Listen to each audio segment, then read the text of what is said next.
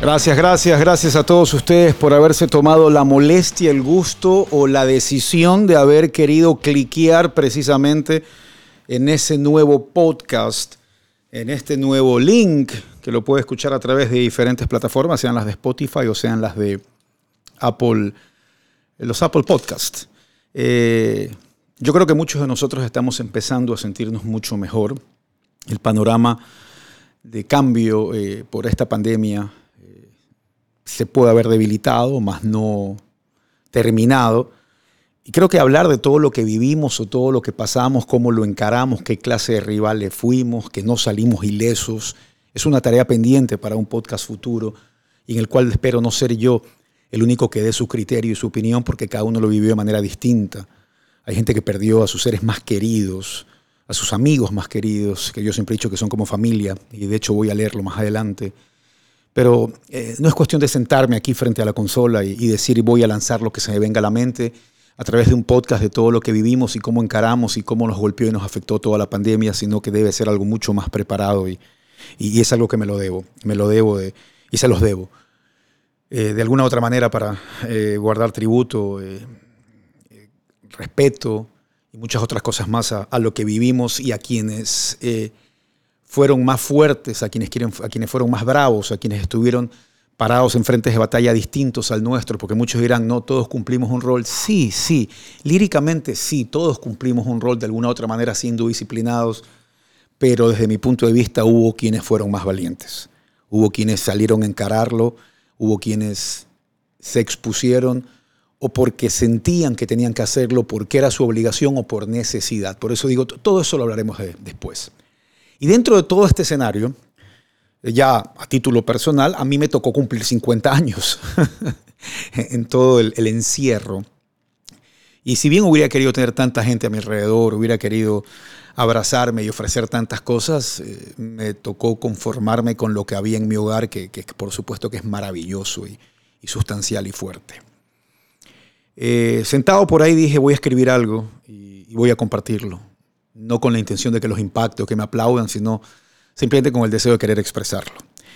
Y lo dije en un vivo que hice por ahí, en el que me había tomado algunos rones, pero ahora trato de hacerlo de manera más formal, sublime y, por supuesto, seria. y es que debo haber diseñado en mi imaginario unos seis escenarios distintos de conmemoración. No pretendía regalarme nada mi aspiración era ofrecerme un momento rodeado de la gente que me genera buenas sensaciones, una rapsodia de amigos queridos y familiares riendo en el mismo punto. Al fin y al cabo, amigos y familiares son lo mismo. Lo primero que golpea mi mente hoy es trasladarme a la noche en que mi papá cumplió 50 años. Lo recuerdo claramente. Mi tío Lucho organizando la sorpresa, mi casa en Urdesa, la reacción genuina y sincera de mi padre ante una oferta noble de la gente que lo quería y no pretendía no ser parte de ese momento único. Me asalta la reflexión. ¿Son los 50 distintos a cualquier otro día de tu existencia? Es una cifra notable, que trae oro en su descripción y que tiene anexos exclusivos a su consagración. Pero aclara que también tienes más ayeres que mañanas en tu carrete de duración. ¿Será que vienes bien en tu ruta personal?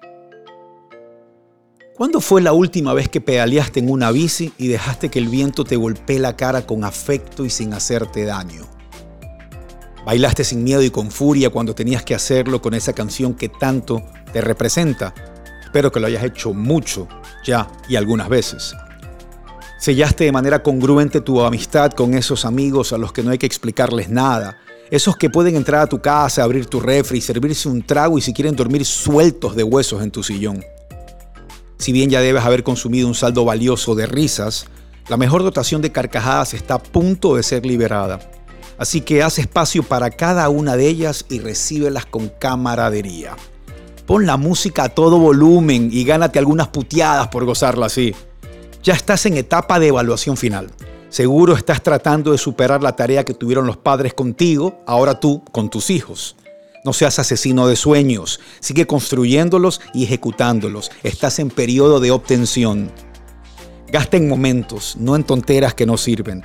Si bien después de los 50 el yo quiero puede ser más fuerte que el yo necesito, no pierdas el criterio para dividir las opciones. No permitas que nadie ponga puntos suspensivos a tu vida. Ponle mejor tú signos de exclamación a todo. No seas asesino de sueños, sé constructor, revélate a lo común, sé un insubordinado a lo tradicional. Sé portador de genética solidaria. El mundo es mejor cuando trae y reúne a este tipo de gente. No hables a menos que puedas, escucha esto, con tu aporte mejorar tu silencio. Recién estás abriendo tu cerebro a conocer y aprender más. No lo sabes todo, sabes poco. Recién entrando en la dimensión de ser abuelo. En fin, puedo decir cosas y lograr que reflexionen y virtualmente celebren conmigo o deliren con alguna revelación compartida. Yo, yo solo quería disfrutar de mis 50 como me lo merecía y con que me hayan oído, lo logré. Esto es solo un aplazamiento, no una cancelación. Salud.